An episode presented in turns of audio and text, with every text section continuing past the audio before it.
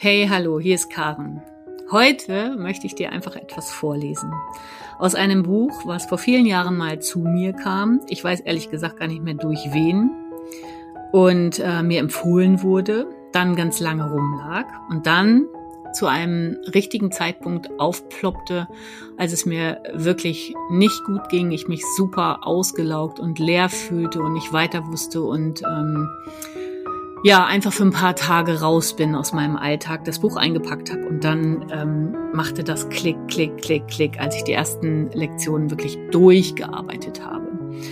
Jetzt lag es, ich weiß, weiß nicht, vielleicht zehn Jahre wieder im Schrank. Und heute Nacht oder heute früh kam mir der Impuls, ähm, in einem Prozess genau ähm, da nochmal reinzuschauen und was soll ich sagen? Ähm, direkt das richtige Kapitel fiel mir in die Hände. Es geht um das Buch. Die Wolfsfrau von Clarissa Pinkola Estes. Und der Untertitel heißt Die Kraft der weiblichen Urinstinkte. Ja. Es ist, glaube ich, schon ein wirklich älteres Buch und das Kapitel, mit dem ich heute starte, heißt, ist das sechste Kapitel mit der Überschrift Zum richtigen Rudel finden. Zugehörigkeit als Segen. Ich wünsche dir viel Freude beim Hören. Viele starke Frauen hatten in ihrer Kindheit das Gefühl, aus Versehen in der falschen Familie gelandet zu sein. Das kopfschüttelnde Unverständnis eines Elternteils oder beider Eltern machte ihnen bewusst, dass sie anders waren. Schief gewickelt, in mancher Hinsicht auf bedauerliche Weise unnormal. Sie erinnerten sich noch Jahre später an die zur Zimmerdecke verdrehten Augen, mit denen jeder ihrer originellen Einfälle quittiert wurde. An das eisige Schweigen oder den argwöhnischen Blickwechsel, der zu sagen schien, wie ist es nur möglich, dass ein Wesen von einem anderen Stern ausgerechnet unsere Familie infiltriert? Wem diese Erfahrung bekannt vorkommt, der sollte jetzt Mut und neue Hoffnung schöpfen. Wahrscheinlich habt ihr, die Angesprochenen, euch schon allein durch eure unverschuldete und völlig unbeabsichtigte Schwererziehbarkeit gerecht. Einfach, indem ihr ein wenig Dorn im Fleisch eurer Erziehungsberechtigten wart. Sehr wahrscheinlich flößt ihr eurer Familie noch heute das kalte Grausen ein, wenn ihr euch über eure heutigen Ansichten oder Zukunftspläne äußert. Diese Art Rache soll süß genug sein und nun Schluss mit der endlosen Bitterkeit. Jetzt solltet ihr dafür sorgen, dass ihr weniger Zeit mit Dingen verbringt, die euch unfairerweise vorenthalten wurden, um mehr Zeit und Energie für die Suche nach eurer wahren Familie übrig zu haben. Es ist nämlich durchaus möglich, dass man genetisch zu einer Familie gehört, aber geistig und seelisch mit einer völlig anderen Menschengruppe verwandt ist. Hans Christian Andersen hat über Waisenkinder Dutzende von Märchen geschrieben. Der dänische Dichter kann als ein eine Art erster Schutzpatron aller unverstandenen Kinder und Außenseiter gesehen werden, der auch die Suche nach den wahren Verwandten propagierte. In seiner Märchenversion Das hässliche Entlein, die erstmals 1845 publiziert wurde, ist das für ihn der Geschichte zugrund liegende Motiv, der typische Entwicklungsweg eines unangepassten Kindes und damit im übertragenen Sinne auch der der instinktbegabten Frau von Geburt an. Ich würde das hässliche Entlein eine Matrix-Geschichte nennen. Matrix-Geschichten enthalten eine fundamentale Erkenntnis, ohne die keine wahren Fortschritte in der psychologischen Entwicklung eines Menschen stattfinden können. Die folgende Version des weltberühmten hässlichen Entleins hörte ich erstmals auf Ungarisch von den Falusias Meselök, bäuerlichen Erzählern aus unserer Familie. Die Geschichte das hässliche Entlein. Die Erntezeit nahte, und die Feldarbeiter brachten das Korn ein. Die ersten welken Blätter fielen von den Bäumen, und unten am Fluss saß eine Entenmutter in ihrem Nest unter dem Schilfgras verborgen und brütete ihre Eier aus. Eines nach dem anderen schlüpften die Entenjungen aus ihren Eiern und watschelten unstet dem Ufer des Flusses entgegen, wo sie in ihrem Element waren. Nur ein Ei blieb still wie ein Stein im Nest liegen und wollte nicht aufbrechen. Es war größer als die anderen und manchmal kam es der Entenmutter vor, als hätte es auch einen ungewöhnlichen Farbton. Eine ältliche Entendame flatterte quakend herbei, um der Mutter zu ihrer frisch ausgeschlüpften Brut zu gratulieren. Aber dann sah sie das übergroße Ei im Nest liegen, schüttelte den Kopf, dass die Wassertropfen flogen und verkündete, man hat dir ein Putenei untergeschmuggelt, meine Liebe. Das sehe ich gleich. Du darfst es auf keinen Fall ausbrüten. Puter können nämlich nicht schwimmen und überhaupt. Die alte Ente wusste, wovon sie sprach, denn sie hatte selbst einmal versucht, einen Truthahn auszubrüten. Aber die Entenmutter hatte schon so lange Zeit auf dem dicken Ei gesessen, dass es ihr nicht gefiel. All ihre Mühe solle vergeblich gewesen sein. Also blieb sie weiter auf dem Ei sitzen und brütete. Und siehe da, eines Tages erzitterte es und ein großes, unansehnliches Geschöpf pickte sich den Weg ins Leben frei. Seine Haut war von rot-blauen Blutgefäßen durchzogen, seine Augen schimmerten rosarot und seine Füße hatten eine ungesunde, hässliche, grauviolette Farbe. Die Entenmutter begutachtete ihr Küken mit vorgestrecktem Hals und konnte sich nicht helfen. Tatsächlich, es ist völlig missraten, murmelte sie voll Sorge und Scham. Aber dann hoppelte das hässliche Küken ins Wasser und schwamm zielgerade und mit entengleicher Sicherheit davon. Die Mutter war erleichtert. Also doch kein Truthahn, dachte sie. Nein, ein Kind von mir. Aber es sieht ungewöhnlich aus. Das ist schon wahr, obwohl mit etwas gutem Willen könnte man beinahe sagen, dass es irgendwie süß aussieht. Stolz setzte die Mutter sich an die Spitze ihrer Brut und schwamm quer über den Fluss, um der ganzen Flussgemeinde ihre Kükenschar vorzuführen. Das ging so lange gut, bis ein kraftstrotzender junger Entenmann über das Wasser geflattert kam und das ungewöhnliche Entlein laut kreischend in den Hals biss. Was fällt dir ein? fuhr die Mutter dazwischen. Aber der Kraftprotz biss noch heftiger zu und schrie so laut, dass alle anderen Enten der Gegend es hören mussten. Schaut euch die Missgeburt an. Schaut, wie komisch und hässlich das Vieh ist. Weg mit ihm. Es gehört nicht zu uns. Die anderen Entenfamilien der Gegend stimmten ihm quaken und Kopfnicken zu. Und so oft die Entenmutter ihr Junges in den folgenden Tagen gegen die Angriffe und den Spott der Entengemeinde verteidigte, so oft sie seine Vorzüge hervorhob, seine Größe und zukünftige Stärke pries, es half alles nichts. Das hässliche Entlein wurde wie ein Aussätziges behandelt und von allen Futterstellen verjagt. Sein Leben war so qualvoll, dass es mit der Zeit immer schwächer und mutloser wurde und sich kaum noch gegen seine Feinde wehrte. Und irgendwann brachte selbst die Mutter nicht mehr die Kraft auf, ihr Junges ständig zu verteidigen.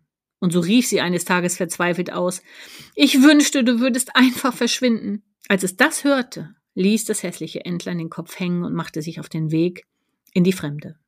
Die Enten hatten ihm fast alle Federn ausgerupft, es konnte nicht fliegen, nur humpeln, aber es schleppte sich von seinem Zuhause fort, bis es an eine flache Seenlandschaft kam, wo es liegen blieb und seinen Durst mit ein paar Tropfen Wasser stillte. Zwei fesche junge Ganter flatterten über den See herbei und tönten Na Junge, wie wär's? Willst du mit uns kommen und den unverheirateten Gänsemädchen drüben am anderen Ufer nachstellen? Hihihi, hässlich wie du bist? Die Ganter konnten den Satz nicht beenden, denn plötzlich ertönte das Krachen von Jagdgewehrschüssen. Die beiden Ganter stürzten blutend zu Boden. Das hässliche Entlein tauchte blitzschnell im Seewasser unter, wo die Hunde und Jäger es nicht finden konnten. Nachdem alles wieder still geworden war, watschelte das Entlein weiter auf seiner Suche nach einem neuen Heim. Gegen Abend fand es sich vor einer windschiefen Lehmhütte wieder, wo eine zerlumpte alte Frau mit ihrer struppigen Katze und einem schielenden Huhn lebte. Die Katze verdiente sich ihren Lebensunterhalt bei der Alten, indem sie Mäuse und Ratten fing. Die Henne legte Eier und wurde deshalb in der Hütte geduldet. Die Alte freute sich, als sie das Entlein in ihren Hof watscheln sah, denn sie dachte bei sich, wenn es Eier legt, bleibt es am Leben, wenn nicht, kann ich es über dem Feuer rösten und eine gute Mahlzeit aus ihm herausholen. So bekam das Entlein einen Platz in der Hütte zugewiesen, aber dem Huhn und der Katze missfiel das Entlein sehr, und bald verhöhnten sie es nur noch, und sie sagten, Wozu soll einer gut sein, der weder Eier legt noch Ratten und Mäuse fängt oder sonst irgendetwas? Seufzend gestand das Entlein, dass es offenbar zu nichts anderem taugte, als zu gründeln und unter dem freien Himmel über das Wasser zu segeln. Das konnte weder die Katze noch das Huhn verstehen, denn beide hassten das Wasser und verabscheuten es von Herzen, wenn sie nass wurden. Da die Kritik der beiden aber kein Ende nehmen wollte, sah das Entlein ein, dass es auch bei ihnen keinen Frieden finden würde, und so machte es sich bald wieder auf den Weg, um woanders sein Glück zu versuchen.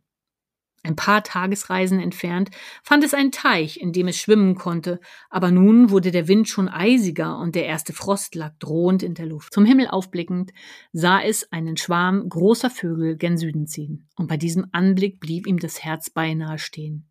Die Vögel schienen ihm von unvergleichlicher Schönheit zu sein, so königlich und anmutig wie kein Geschöpf, das es je gesehen hatte. Das Entlein hörte den Ruf ihrer Stimmen. Es fühlte sich davon aufgerufen, ja, dieser seltsam aufrüttelnde Klang ließ etwas in seinem Herzen aufgeben, doch im nächsten Moment auch qualvoll zerspringen. Es antwortete mit einem wilden Schrei, wie es noch keinen in seinem kurzen Leben ausgestoßen hatte, und der majestätische Schwarm flog über den See davon und entschwand dem Blick des Entleins. Da tauchte es bis auf den Grund des Teiches unter und hockte dort mit angehaltetem Atem, denn es wollte sich nie wieder von der Stelle rühren. Der Frost kam und überzog den Teich mit einer langsam härter werdenden Eisdecke. Das Entlein wäre erfroren, wäre nicht der Bauer vorbeigekommen und hätte das Eis mit einem Pickel aufgebrochen. Er schnappte sich das halbtote Entlein, steckte es unter seine wärmende Jacke, trug es in die gute Stube zum Auftauen. Die Bauernkinder freuten sich über den neuen Spielgefährten, lachten über sein komisches Aussehen, griffen nach ihm und wollten zupacken, aber es flatterte unter den Giebel und stieß seinen Kopf so hart am Gebälk, dass der Staub in die frisch gemachte Butter flog. Von dort aus flatterte es geradewegs in den Milchtopf, und als es sich nass und benommen aus dem Topf herausgekämpft hatte und die Kinder sich vor Lachen bogen, scheuchte die Bauersfrau den Tollpatsch mit dem Besen vor die Tür und verwünschte den Eindringling. Von Teich zu Teich, von Haus zu Haus flatterte das Entlein den ganzen Winter lang. Und es wäre gestorben, wenn sich nicht jedes Mal noch ein kleines, windiges Schlupfloch für die Nacht gefunden hätte. So ging es den ganzen Winter lang, und es kam dem Entlein wie eine Ewigkeit vor, aber irgendwann begann der Schnee zu schmelzen, das Wasser in den Seen und Teichen wurde wärmer, und das hässliche Entlein putzte sein Gefieder im ersten Frühlingswind. Größer und stark waren seine Schwingen inzwischen geworden, sie trugen es jetzt höher und weiter denn je. Einmal bei einem solchen Flug in unbekannte Fern sah es unter sich drei weiße Vögel auf einem blauen See schwimmen. Sein Herz setzte aus, denn dies waren ganz unverkennbar Angehörige der Gattung, die es im letzten Herbst bei ihrem Flug gen Süden beobachtet hatte. Nie hatte das Entlein den Anblick vergessen können. Es nahm all seinen Mut zusammen und landete nicht weit von den großen weißen Vögeln im Wasser. Es fürchtete sich sehr, als die drei ihre Köpfe nach ihm umwandten und auf den Neuling zukamen. Jetzt ist mein Ende gekommen, dachte das hässliche Entlein. Sie werden mich wegbeißen und von sich stoßen, wie alle anderen auch. Wie soll es denn anders sein? Aber wenn ich schon getötet werden soll, dann lieber von Ihnen als von einem Jäger oder einer Hausfrau oder einem langen Winter. Demütig senkte es den Kopf um die ersten Hiebe zu empfangen, aber im glasigen Seewasser spiegelte sich seine Gestalt, und siehe da, es erkannte sich selbst nicht mehr wieder, denn es glich den schönen weißen Vögeln, die es nun umringt hatten, gerade so wie ein Spatz dem anderen gleicht. Anstatt es wegzubeißen, neigten sich die anderen zu ihm und begannen sein Gefieder zu putzen, es zu begrüßen und als einen der ihren willkommen zu heißen. Bald segelten alle vier gemeinsam davon zu den Nestern am Seeufer, wo zwölf Schwanenpaare ihre Jungen ausbrüteten, unweit von den Enden. Die Dorfkinder sahen es zuerst. Sie schwenkten die Arme, liefen aufgeregt hin und her und riefen immer wieder, bis das ganze Dorf es wusste, Oh, schaut doch, schaut doch, ein Schwan, ein neuer weißer Schwan ist zu uns gekommen. Die Problematik des Ausgestoßenseins steht im Mittelpunkt zahlreicher Märchen und Mythen. Die Helden solcher Geschichten müssen oft ohne eigenes Verschulden unter den Folgen eines Ereignisses außerhalb ihrer Kontrolle leiden, meistens weil ein wichtiges Detail aus Ignoranz, Naivität oder purer Bosheit von der Umwelt übersehen wurde. In dem Märchen von Dornröschen wird die dreizehnte Fee vergessen und nicht zur Taufe des Königskinds eingeladen, woraufhin das Neugeborene mit einem Zauberspruch verflucht wird, der sämtliche Mitglieder des Königshauses in einen hundertjährigen Zustand symbolhafter Eingeschlafenheit versetzt. In anderen Märchen verbannt die Zentralfigur sich freiwillig aus dem Kreis der Angehörigen, indem sie sich auf einen Handel einlässt, dessen verhängnisvolle Folgen sie nicht absehen kann, wie in dem Märchen von dem Mann, der sich bereit erklärt, ein paar Jahre lang als Bestie zu leben, wenn er mit einem großen Sack Gold dafür belohnt wird, nach Ablauf der Frist aber erkennt, dass er seine Seele dem Teufel verkauft hat. Interessant sind für uns die Kernpunkte der Thematik. Das Entlein, ist ein Sinnbild für die Wildnatur, die selbst unter den ungünstigsten Umständen instinktiv für ihr Überleben sorgt. Die Wildnatur legt eine unglaubliche Ausdauer im Überwintern an den Tag. Sie ist nicht tot zu kriegen und findet endlich zu sich selbst und zu ihresgleichen. Gott sei Dank können wir da nur sagen, denn als wildnatürliche Frau hat man zwar Durchhaltevermögen, aber man kommt andererseits auch nicht ohne Unterstützung im Leben aus. Ein weiterer Kernpunkt der Geschichte ist, dass die Einzigartigkeit einer Seele, dieses namenlose Etwas, das man als die instinktive und spirituelle Identität einer Person bezeichnet, von der Umgebung gewürdigt und akzeptiert werden muss, um sich zur vollen Blüte entfalten zu können.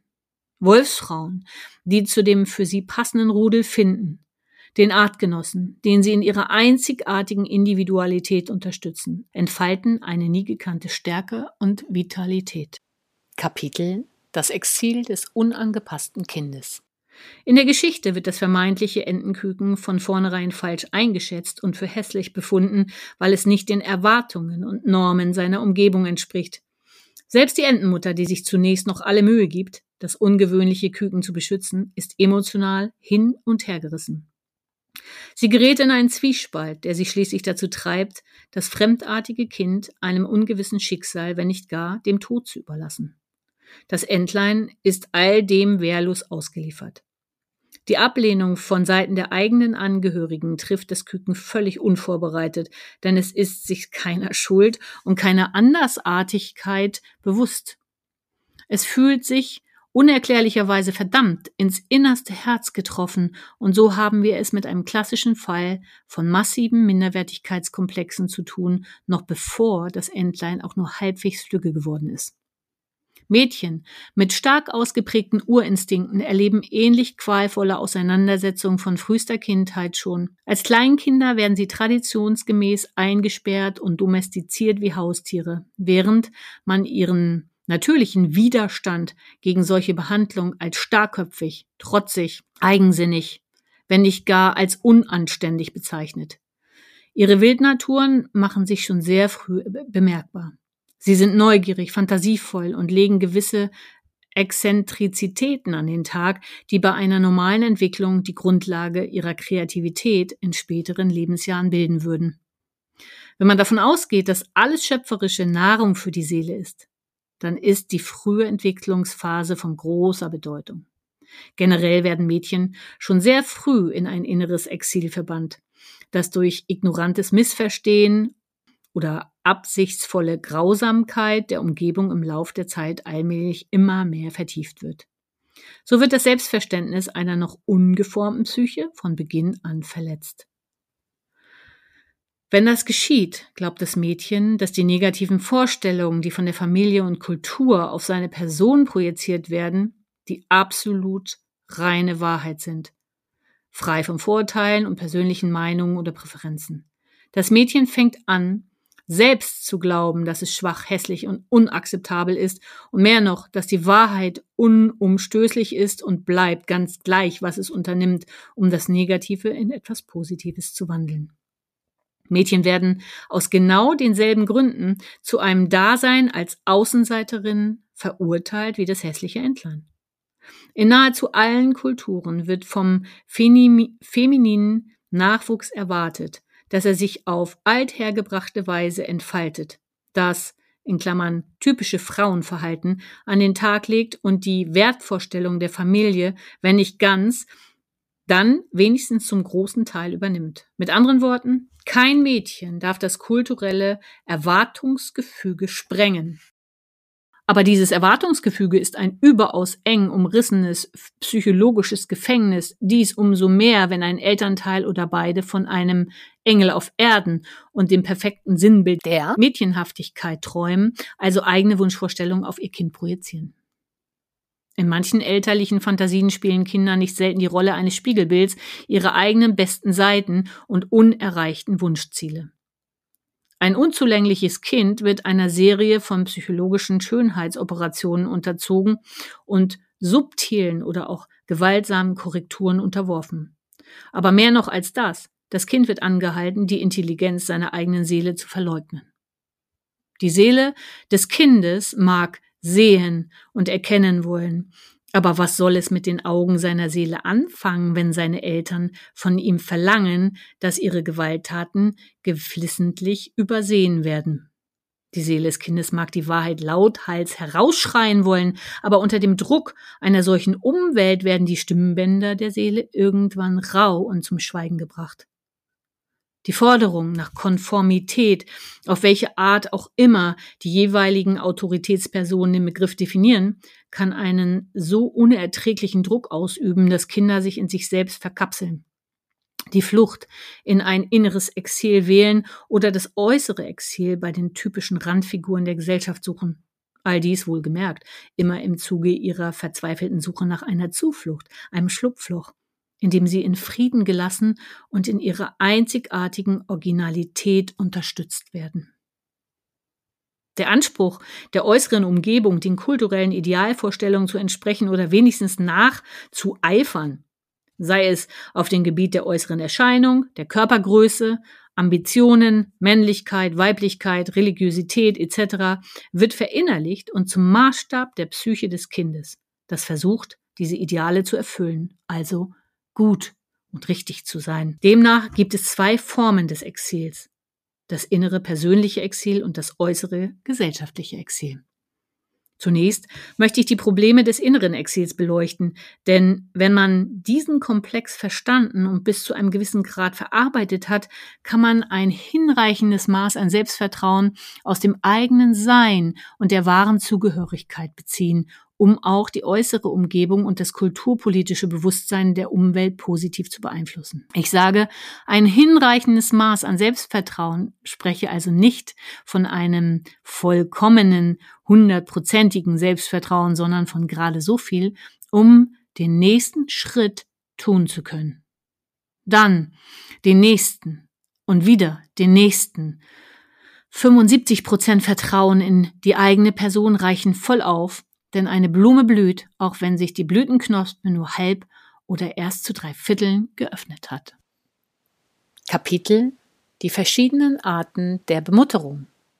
Obwohl die Entenmutter in dem Märchen als Symbol für eine externe Mutterfigur aufgefasst werden kann, verinnerlichen alle Kinder das Verhalten, die Eigenheiten und die Grundeinstellungen ihrer leiblichen Mutter und erzeugen auf diese Weise eine interne Mutterfigur.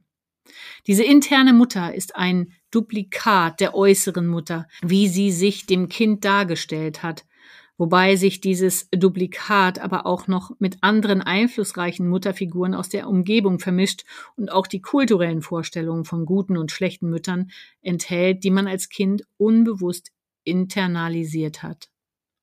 Selbst wenn wir unsere einstigen Probleme mit der leiblichen Mutter längst überwunden haben, existiert also eine innere Mutter in nahezu jedem von uns bis heute fort. Und sie hört sich genau so an, sie handelt und reagiert genauso wie die Mutter unserer Kindheit. Das Gleiche gilt für das generelle Verständnis der Mutterrolle in der Kultur, die einen Menschen prägt.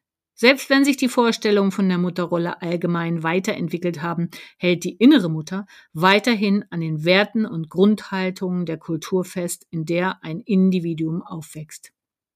In der tiefen Psychologie wird dieser ganze Wirrwarr als Mutterkomplex bezeichnet, wobei das Wort Komplex nicht im Sinne einer neurotischen Minderwertigkeit, sondern im Sinne von Gesamtgebilde gebraucht wird. Dieses gesamte Muttergebilde ist eine wesentliche Komponente der weiblichen Psyche und muss daher sowohl in seiner Gesamtverfassung als auch in seinen Einzelaspekten verstanden und näher analysiert werden. Die Entenmutter soll uns als analytisches Beispiel dienen. Denn diese kleine Ente bringt es fertig, uns die typischen Verhaltensweisen der ambivalenten Mutter, der gebrochenen Mutter und der unbemutterten Mutter der Reihe nach vorzuführen. Durch eine genaue Untersuchung der verschiedenen Arten von Bemutterung findet man heraus, ob der persönliche interne Mutterkomplex die Entfaltung einzigartiger Anlagen fördert oder ob man seinen Mutterkomplex von Grund auf renovieren sollte. Kapitel Die ambivalente Mutter. Die Entenmutter in unserer Geschichte wird gezwungen, sich von ihren Urinstinkten zu trennen. Sie wird angegriffen und verhöhnt, weil sie ein Kind hat, das nicht in die Entengemeinde passt und somit instinktmäßig in zwei Teile gespalten. Der eine Instinkt sagt ihr, dass sie ihr Kind gegen alle Angriffe verteidigen und bei sich behalten muss, bis es groß genug ist, um sich allein zu behaupten. Der zweite Instinkt sagt ihr, dass ihre Zugehörigkeit zu der Entengemeinde lebensnotwendig für sie selbst ist. Als Folge dessen leidet sie unter der emotionalen und geistigen Zerrissenheit, die man gewöhnlich als Ambivalenz bezeichnet, bricht schließlich unter dem Druck der widerstreitenden Tendenzen in ihrer Psyche zusammen und gibt die instinktive Bemutterung wegen ihres instinktiven Selbsterhaltungstriebs auf. Mit solchen Zwangslagen wird jede Frau irgendwann in ihrem Leben auf die eine oder andere Weise konfrontiert. Eine Mutter beugt sich dem Willen der Dorfgemeinde oder dem ihres Bekanntenkreises, weil sie nicht imstande ist, sich über Tod und Teufel hinweg mit einem unangepassten, ihr selbst vielleicht etwas unheimlich vorkommenden Kind zu verbünden. Wobei man das Wort Kind hier auch im übertragenen Sinne verstehen kann. Noch heute agieren Mütter die wohlbegründeten Ängste der Frauen früherer Jahrtausende aus. Denn sie wissen intuitiv, was es bedeutet, aus einer Gemeinschaft ausgestoßen zu werden. Im günstigsten Fall bedeutet es, dass man von den Mitmenschen ignoriert oder argwöhnisch belauert und bespitzelt wird. Im schlimmsten Fall, dass man von sogenannten Gesetzesvertretern gejagt und ums Leben gebracht wird. Unter derartigen Bedingungen wird es verständlich, dass die Mütter aller Zeiten auch wieder ihr besseres Wissen versucht haben, ihren Kindern ein gesittetes, gesellschaftlich akzeptables Benehmen psychisch und körperlich einzubläuen. Es ist durchaus nicht ungewöhnlich, dass Frauen in vom maskulinen Prinzip dominierenden Kulturen nicht wissen, wie sie sich entscheiden sollen für die Zugehörigkeit zu ihrer Gesellschaftsschicht und die damit verbundenen Annehmlichkeiten oder für ihr Kind, wobei dieses Kind auch ein kreatives Geisteskind sein kann, ein Projekt, eine Kunstform, eine Weltanschauung, eine politische Überzeugung. Dieser verhängnisvolle Zwiespalt ist allen Frauen vertraut. Millionen von Frauen sind seelische und spirituelle Tode gestorben, um ein nicht sanktioniertes Kind großziehen zu können, um eine Liebe oder einen Liebhaber vor dem Zugriff der moralpredigten Massen zu bewahren. Noch im letzten Jahrhundert wurden Frauen für ihren Widerstand gegen die vorherrschenden Sittengesetze öffentlich angeprangert und mitsamt ihren symbolischen Geisteskindern unter dem Gejohle des Volkes auf Scheiterhaufen verbrannt. Mütter von ungewöhnlichen, irgendwie andersartigen Kindern müssen die Ausdauer eines Sisyphus an den Tag legen, das furchteinflößende Gehabe von Zyklopen und die Dickfälligkeit eines Caliban, also samt und sonders männliche Attribute, deren Entwicklung jedoch keineswegs von der Umwelt gefördert wird, in der oben genannten Mütter aufwachsen. Am destruktivsten ist eine Umwelt, in der auf Gehorsam, ohne Konsultation der eigenen Seele bestanden wird, in der kleine Rituale der liebevollen Vergebung zelebriert werden, in der eine Frau sich gezwungen sieht, einseitige Entscheidungen vom Entweder-oder-Typus zwischen ihrer Seele und der Gesellschaft zu treffen, in der das Körperliche als unrein empfunden wird, in der Neugierde und Einfallsreichtum bestraft werden. Es sei denn, man hat das unverschämte Glück, ein Angehöriger des männlichen Geschlechts zu sein. Eine Umwelt, in der schmerzhafte Akte am Körper vollzogen und dann als heilig bezeichnet werden, in der man sich an Frauen, in Klammern, zu ihrem eigenen Besten vergeht, wie Alice Miller es so treffend nennt.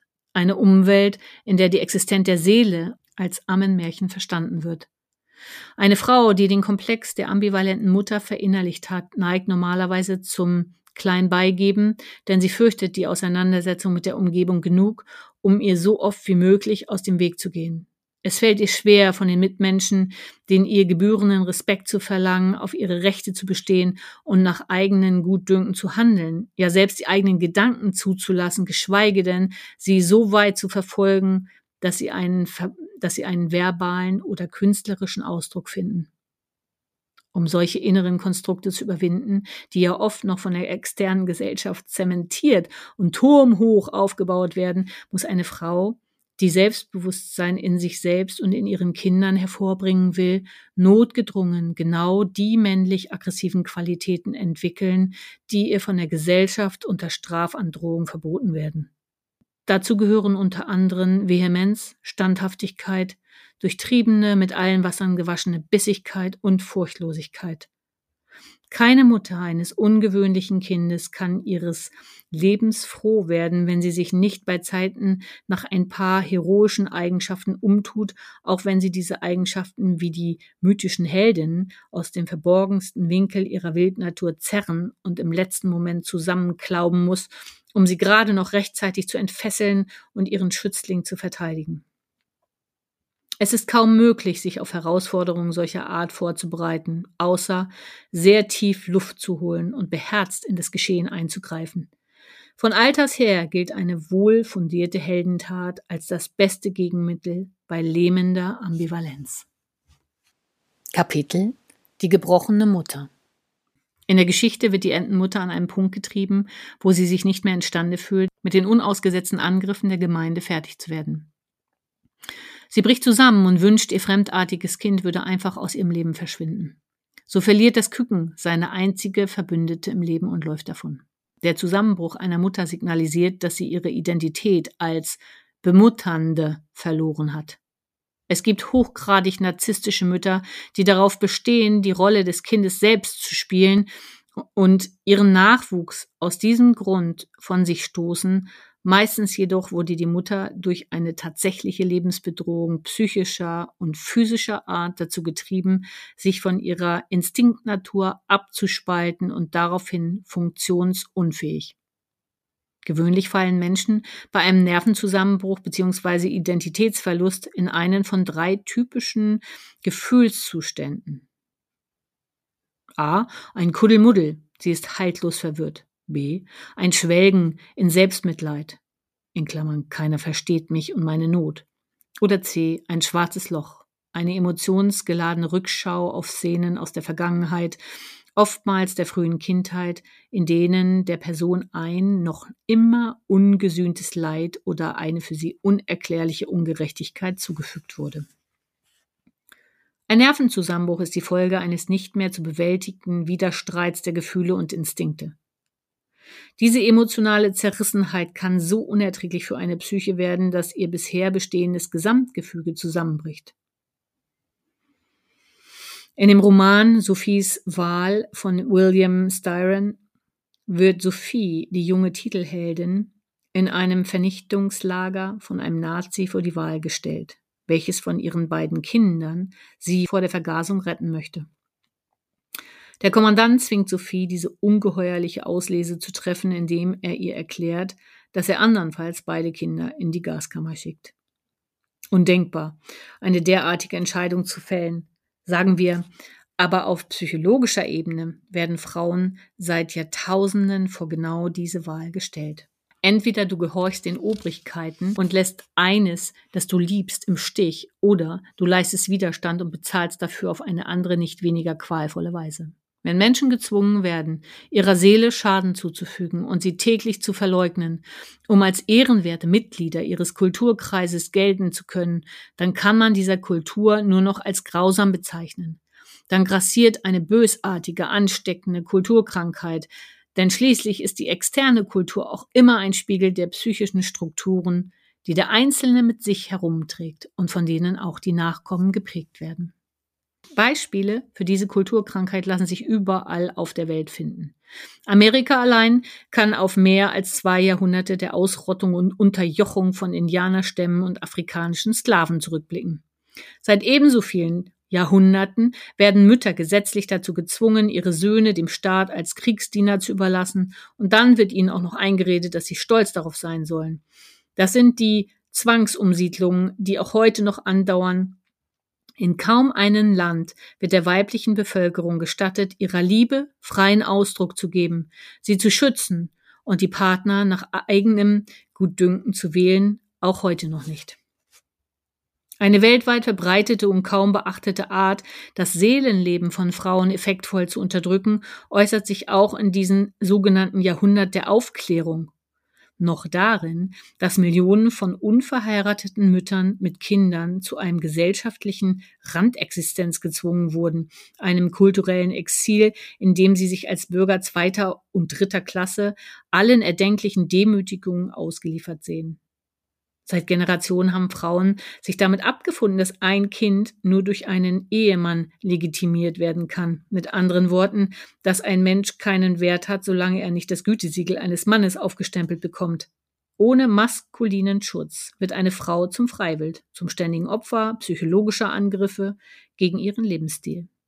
Die Ironie dabei ist, dass der Vater der Entenküken in der Geschichte nicht einmal erwähnt, geschweige denn von der Entenmutter zu Hilfe gerufen wird wenn wirklich Not am Manne ist.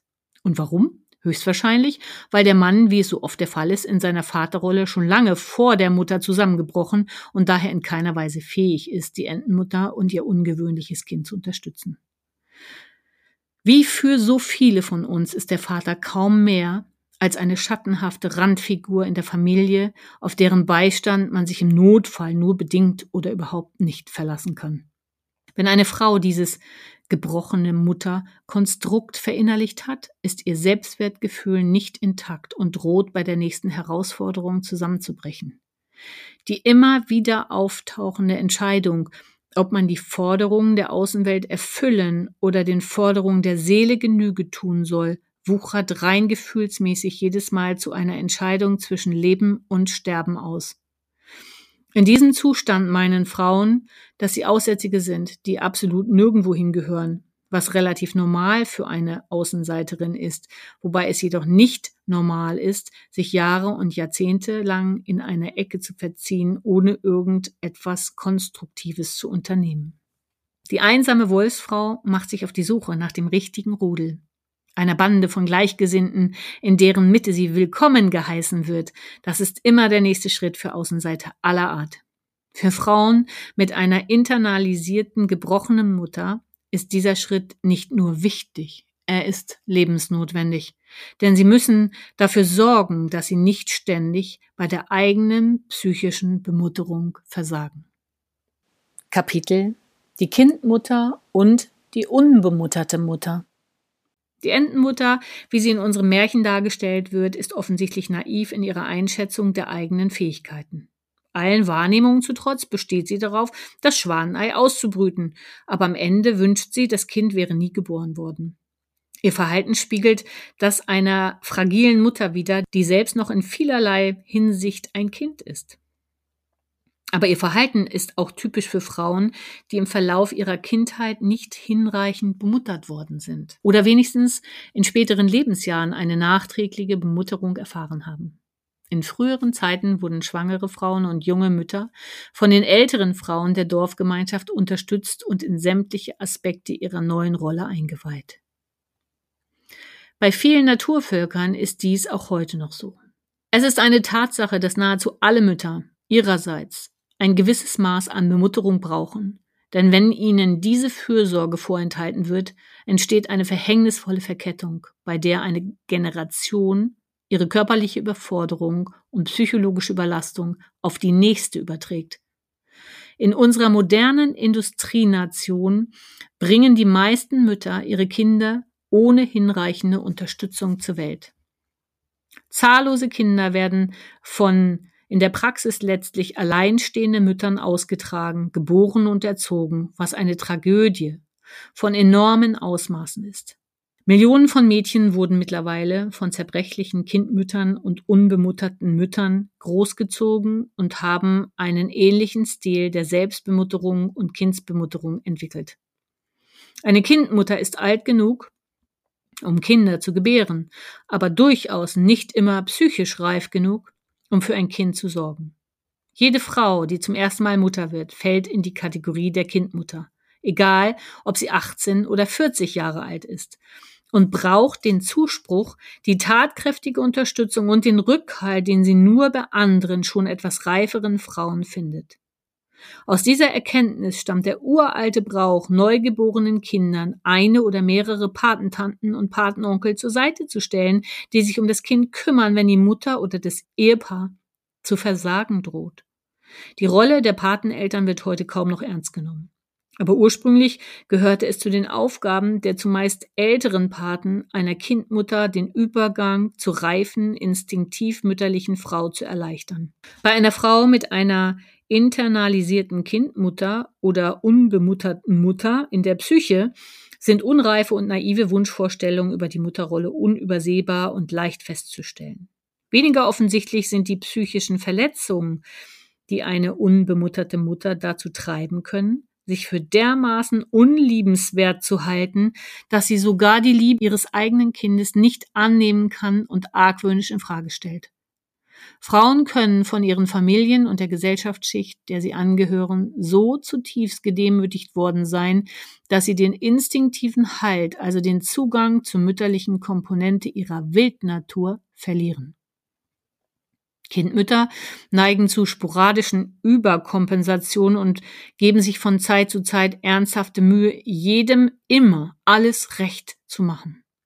Sie zwingen sich dazu, eine Art Supermutterschaft zu demonstrieren, bei der kein Familienmitglied zu kurz kommen soll, während sie wahren und tieferen Bedürfnisse der Angehörigen jedoch nie ausgelotet werden und daher unbefriedigt bleiben. Wie die Bauernkinder in der Geschichte vom hässlichen Entlein freut sich die Kindmutter über das unterhaltsame kleine Geschöpf im Haus, verliert aber recht schnell das Interesse, wenn die Kreatur zu anstrengend wird und sich nicht wunschgemäß präsentiert. So landet der Nachwuchs einer Kindmutter verwirrt und verunsichert in den Fettnäpfchen, die überall im Haus bereitstehen, genauso wie das Entlein im Milchtopf der Bauersfrau. Ohne es zu merken, quält die Kindmutter ihre Sprösslinge mit einer nicht enden wollenden Folge von heißen und kalten Wechselbädern, denn an einem Tag verwöhnt sie sie mit Wärme, Zuwendung und allen möglichen Versprechungen, und schon ein paar Stunden später wird den Kindern alles Glück wieder entzogen. Manchmal ist eine fragile Mutter selbst ein Schwan, der von Enten großgezogen wurde, aber die eigene wahre Identität noch nicht erkannt hat, weshalb auch ihr Nachwuchs nicht davon profitieren kann. Hin und wieder wird eine Mutter erst durch ihre heranwachsende Tochter auf ihre wilde Wesensnatur aufmerksam. Die Identitätssuche der Tochter kann wie ein Auslöser funktionieren, durch den die Mutter die Antriebskraft erhält, ihre eigenen Schwanenflügel auszubreiten und zum verlorenen wahren Selbst zu finden. Wenn das geschieht, erkennen zwei wilde Schwäne ihre natürliche Schönheit im Auge der anderen wieder. Dann wird ein unzerreißbares Band echter Seelenverwandtschaft zwischen Mutter und Tochter geschaffen. Und damit entfernen wir uns von allem, was schiefgehen kann, wenn eine Mutter von ihrer Instinktnatur abgeschnitten wird und befassen uns mit dem, was Abhilfe schafft.